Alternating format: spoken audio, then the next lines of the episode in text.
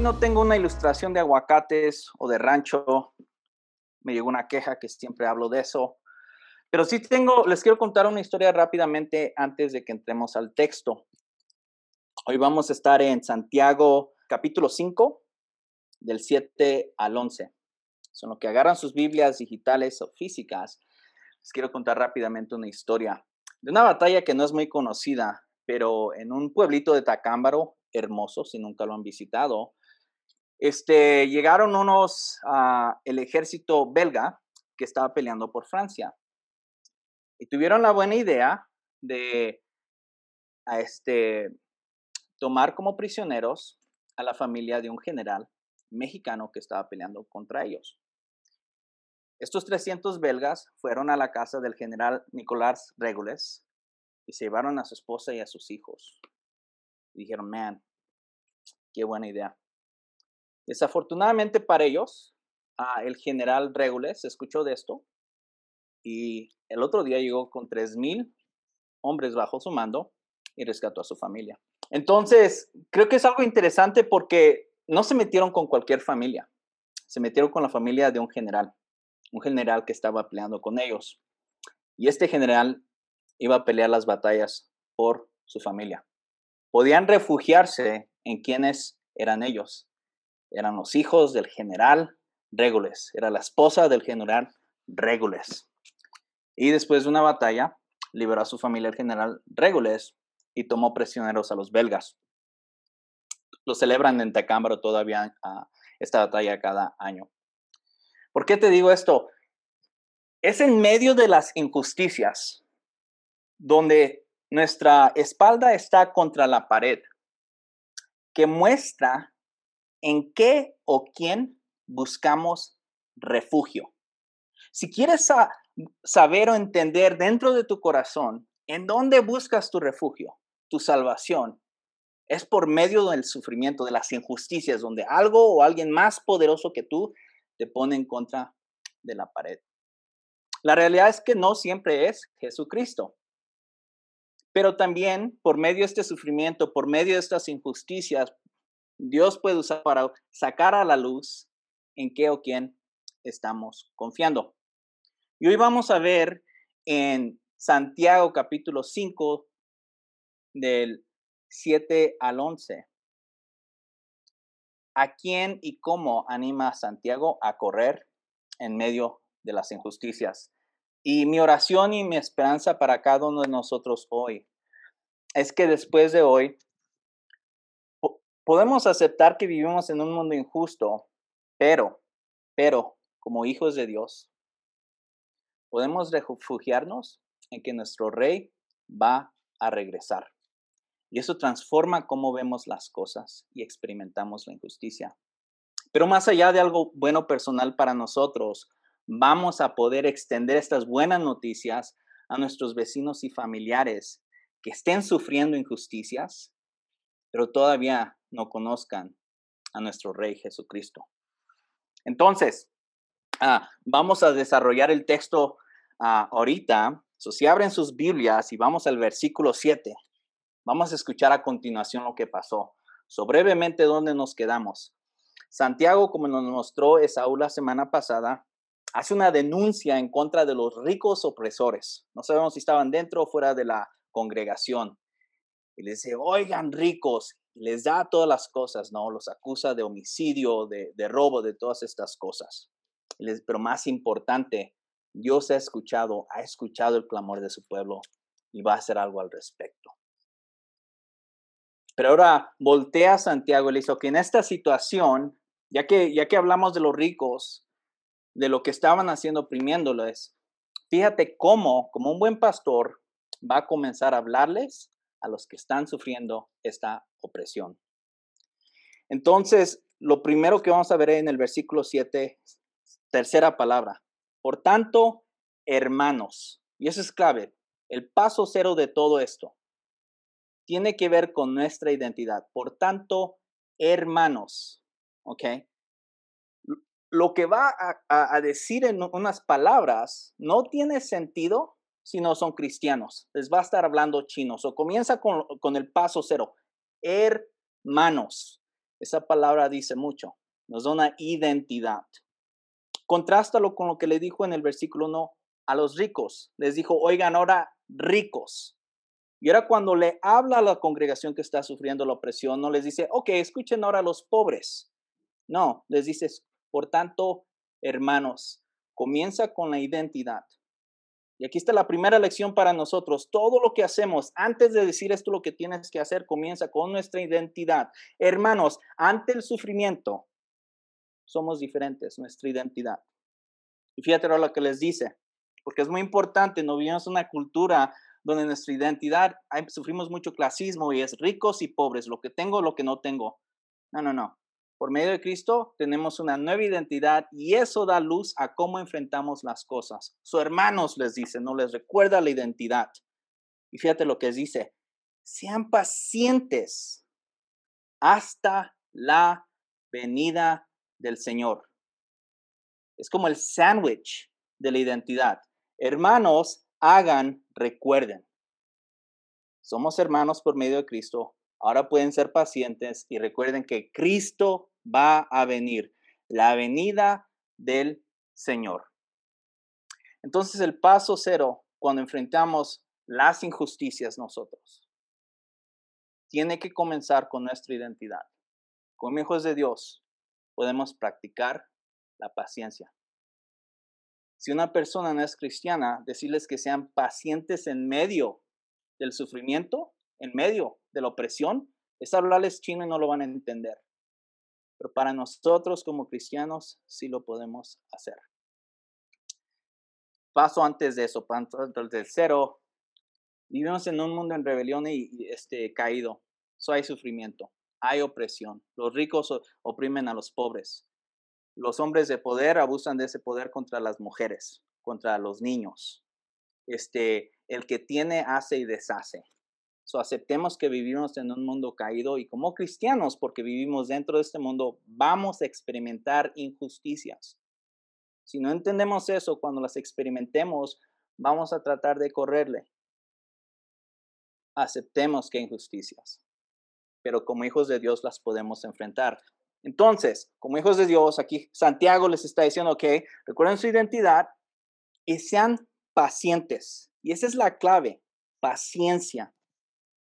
Pero no es una paciencia indefinida. Fíjate hasta cuándo tienen que ser pacientes. Hasta la venida del Señor. So, en medio de la injusticia, lo primero que hacen es identidad. Hermanos, ok, esto quiere decir algo. ¿Por qué? Porque ahora puede ser paciente. ¿Hasta cuándo? Hasta que venga nuestro Señor. Entonces, en medio de esta injusticia, en medio de este sufrimiento, los llama a poner sus ojos cuando regrese nuestro Señor. Porque eso es importante. Recordemos que cuando venga nuestro Señor ya no va a haber injusticias, ya no va a haber opresión, ya no va a haber ese sufrimiento. Entonces Santiago está apuntando a las personas de su congregación a ver hacia el futuro. Like, ten paciencia hasta ese día. No le dice, ten paciencia, cuenta hasta 10 para que no grites, o, vete al monte a meditar, o vuélvete budista. Dice, no, no, no, no, ten paciencia hasta que regrese nuestro Señor. Y puede difícil a veces ser para nosotros eso, ¿no? Porque queremos como microondas, que las, las, cosas se solucionen rápido. Que, que, los opresores sean removidos inmediatamente, que esa cosa que nos cause angustia o molestia se vaya inmediatamente pero tenemos que aceptar el hecho de que mucho de lo que sufrimos y experimentamos, especialmente en injusticias, se arregla hasta cuando regrese nuestro Señor.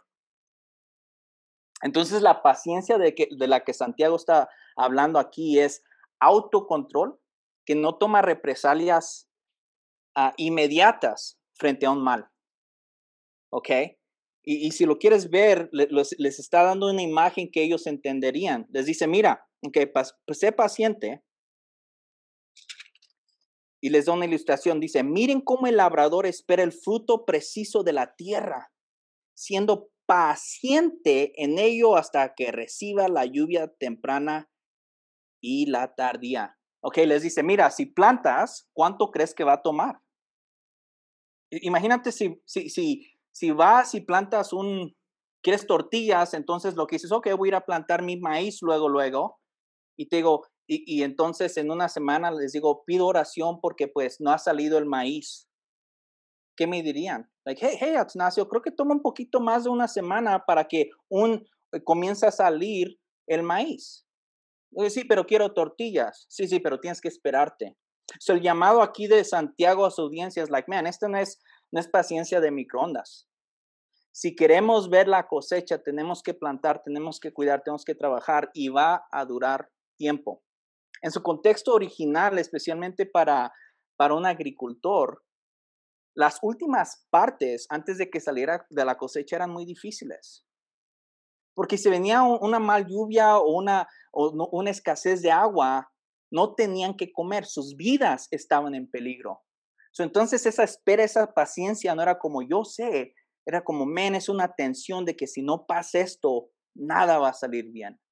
Su Santiago los está invitando a este tipo de paciencia. Sea paciencia, seas paciente, juega el juego largo. Y se los está diciendo a personas que están siendo oprimidos y están sufriendo. Entonces la paciencia que viene no es una represión inmediata, pero también se los apunta a la venida del Señor, a la venida de su rey. Y me imagino que esa audiencia original de Santiago, como buenos judíos, anhelaban el regreso del Señor, porque el Antiguo Testamento está lleno de las imágenes de cómo se va a ver una vez que regrese el Rey de Reyes. Uno de los textos que te compartiría para entender tal vez lo que ellos esperaban es Ezequiel 34, 24. 34 es hermoso si tienes chance de leerlo, pero nace el versículo 24, dice, en ese día ya no serán presa de otras naciones, ni animales salvajes los devorarán. Vivirán seguros y nadie los atemorizará. atemorizará. Entonces, para un judío que esté escuchando a Santiago escuchar esto, saben y anhelan la venida del Señor. iglesia, si nosotros como iglesia, como Soma Querétaro, no tenemos un entendimiento de que cuando regrese nuestro Señor es cuando finalmente todo esto se va a arreglar, vamos a tener muchos problemas y vamos a tener una capacidad muy baja para vivir en un mundo lleno de injusticia. Entonces, como ellos, anhelemos el regreso de nuestro rey, porque solamente entonces es cuando todo esto se va a arreglar. Es cuando finalmente las cosas van a ser como deberían de ser. Entonces, medio sufrimiento, ojos en la venida del Señor. Y esto nos ayuda entonces a tener esta paciencia sin inmediatamente querer, uh, I lanzar una revolución contra las personas que nos están oprimiendo, por ejemplo. Eso no fue el llamado de Santiago.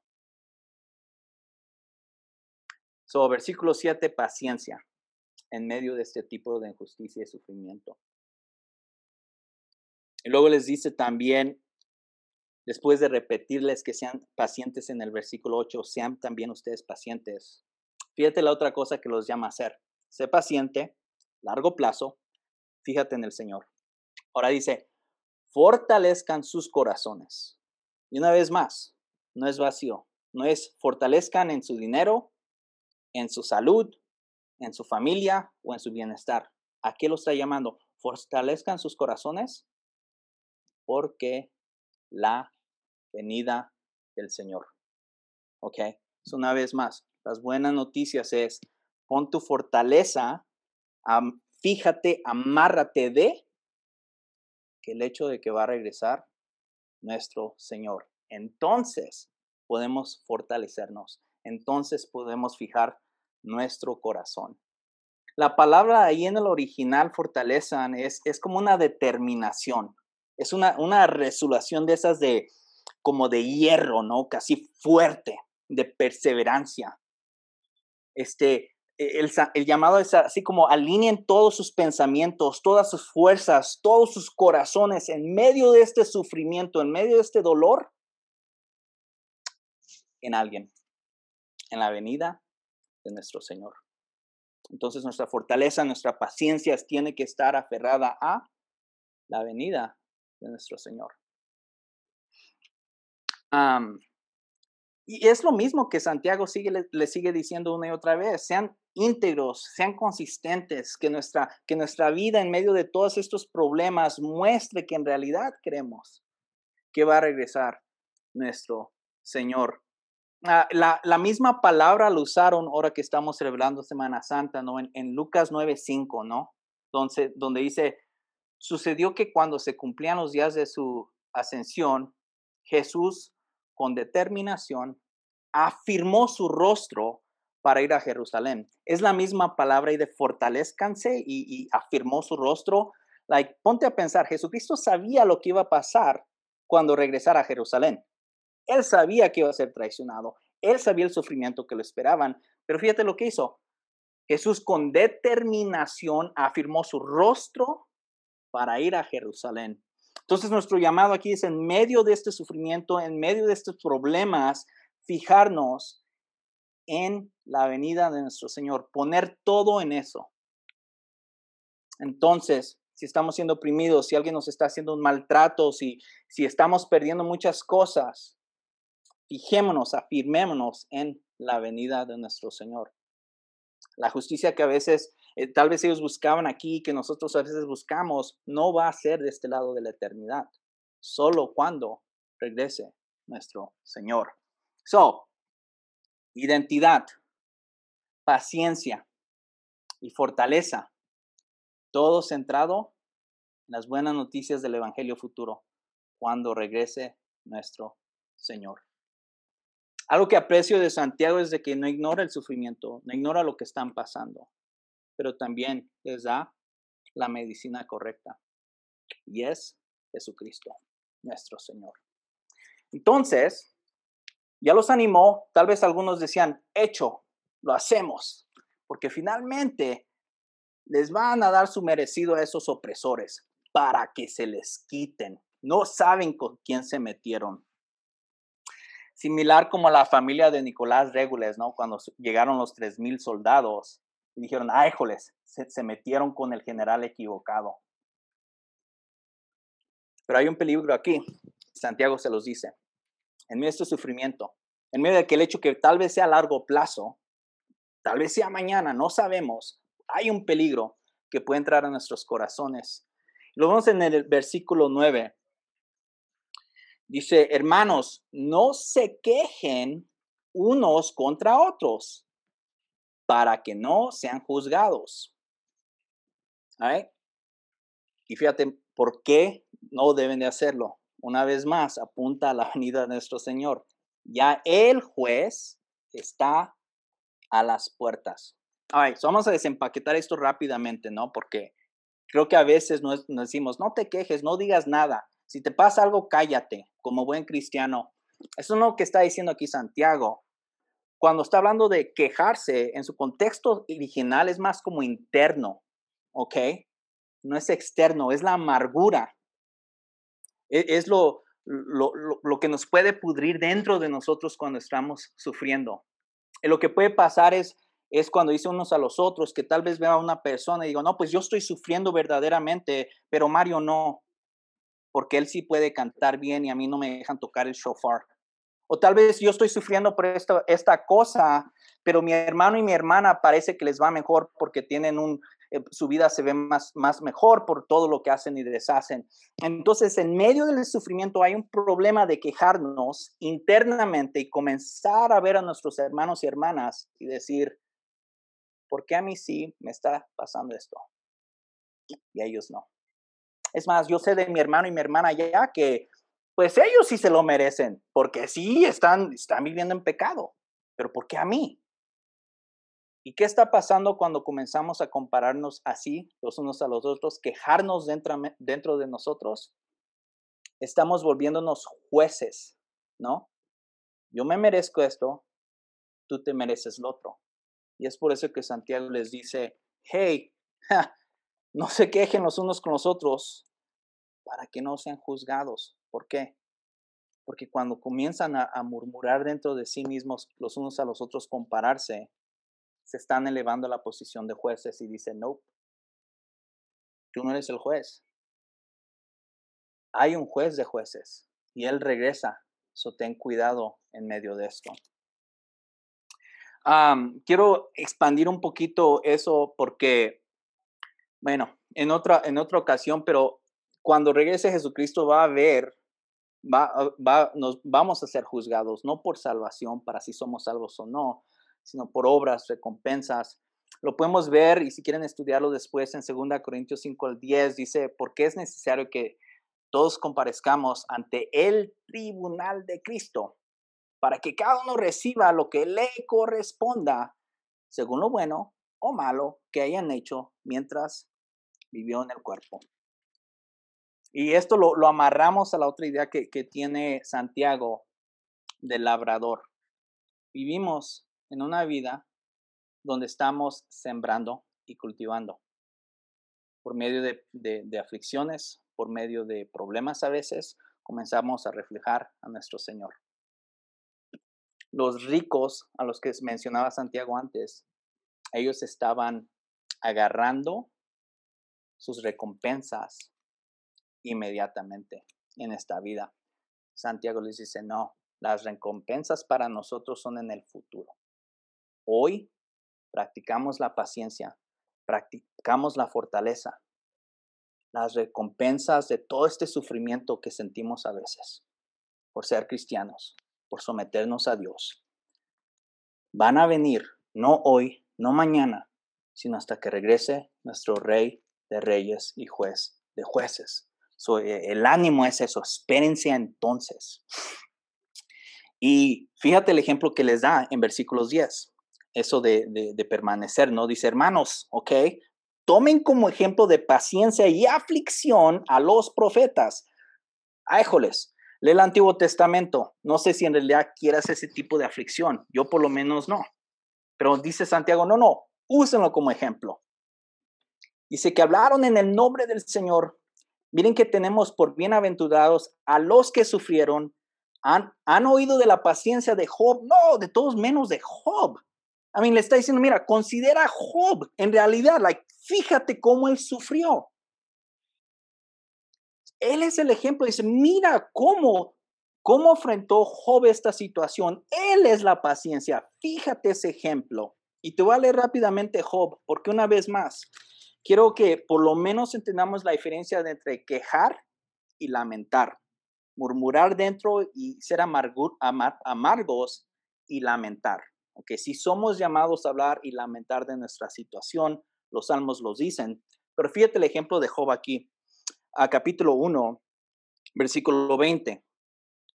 Y esto es donde vienen todas las malas noticias. Hey Job, ¿qué crees? Todo tu dinero se te acabó.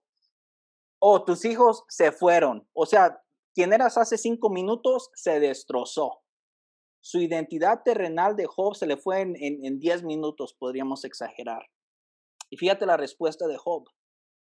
All No llama a sus abogados, a sus contadores, invierte en esto, así deshace. Dice, después de la noticia que recibe Job una tras otra, dice, y esta es la paciencia y fortaleza. Entonces Job se levantó, rasgó su manto, se rasuró la cabeza y postrándose en tierra, adoró y dijo, desnudo salí del vientre de mi madre, y desnudo volverá, volveré allá. El Señor dio, Yahweh dio, y Yahweh quitó. Bendito sea el nombre de Yahweh. En todo esto Job no pecó ni culpó a Dios. La diferencia de, un corazón amargado y un corazón que lamenta es que el corazón amargado ve a su situación y le echa la culpa a Dios el corazón que lamenta vea su situación y habla con Dios. Los salmos son mucho ejemplo. Y aquí Santiago les dice, vean esto que están sufriendo, consideren a Job, consideren a los profetas, porque si en realidad vamos a estar viviendo esta vida cristiana, vamos a sufrir, vamos a cosechar. Pero, pero, la recompensa viene cuando regrese nuestro rey.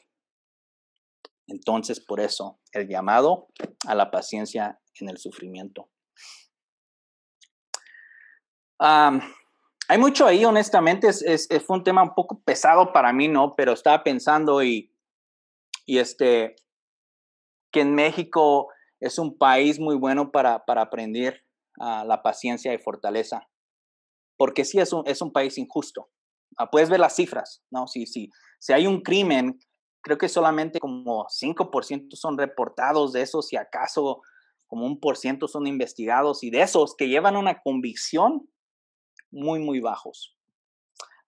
entiendo por qué mujeres están marchando, entiendo por qué salen, entiendo, entiendo ese, ese, ese clamor de esto es injusto. Entiendo, porque es un país ah, injusto. Y entonces creo que lo podemos experimentar. Alguien ah, de la iglesia nos contaba una situación donde fue defraudado, otra persona donde alguien no les querían pagar por su trabajo. Entonces la carta de Santiago y el sufrimiento por la opresión y la injusticia de los que tienen poder es, tangible, desafortunadamente, en nuestro país. Pero las buenas noticias para, para estos israelitas, para estos judíos y para nosotros también es esto. Cosechemos la paciencia, la fortaleza, porque sabemos que nuestro Señor regresa.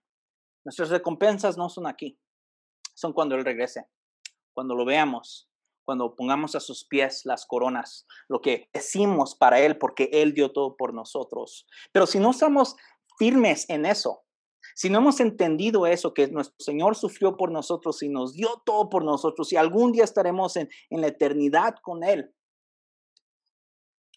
vamos a tambalear de aquí para allá. ¿Por qué Dios yo sufro? ¿Por qué me pasa esto? Y tal vez nos, volvamos, nuestro corazón se amargue de todas estas situaciones. O, como Santiago nos ah, anima, nos fijémonos en Jesús, el autor y acabador de nuestra fe. La historia de la familia de, del Nicolás Regules, ¿no? Ellos tenían una esperanza porque sabían que se habían metido con ellos y sabían que iba a regresar el general Regules a salvarlos. Para nosotros es mucho más mejor. Nuestra solución no está en un hombre, en un general, en un presidente o en un sistema político que va a arreglar nuestros problemas. No vamos a salir a las calles a, marchar y a gritar y a demandar las cosas porque eso no es nuestra solución. Porque así si México fuera justo terrenalmente es injusto porque todavía no tiene a nuestro Señor. Entonces, aguantemos, fortalecemos viviendo en un mundo en rebelión donde vamos a sufrir injusticias por aquellos que tienen poder. Pero sabemos, sabemos porque sabemos que algún día eso no será más, porque nuestro rey regresará y él no tolera la injusticia. Y donde está él, no hay injusticia, no hay sufrimiento, no hay nadie que te esté robando, no hay nadie que te vaya a pedir moches no en su presencia las mujeres van a poder caminar en las calles sin ser acosadas, los niños no, los niños no van a ser abusados. Entonces, fijémonos en su regreso y esperemos ese día, al igual que otros. Y si entendemos esto, si entendemos este sufrimiento, nuestros vecinos y nuestros familiares que todavía no son cristianos van a ver cómo pasamos por lo mismo, pero van a ver paciencia, van a ver fortaleza y van a demandar una explicación. ¿Por qué? Nuestra respuesta es la misma que nuestros hermanos a, la que esta carta fue escrita, porque esperamos la venida del Rey de Reyes y Juez de Jueces.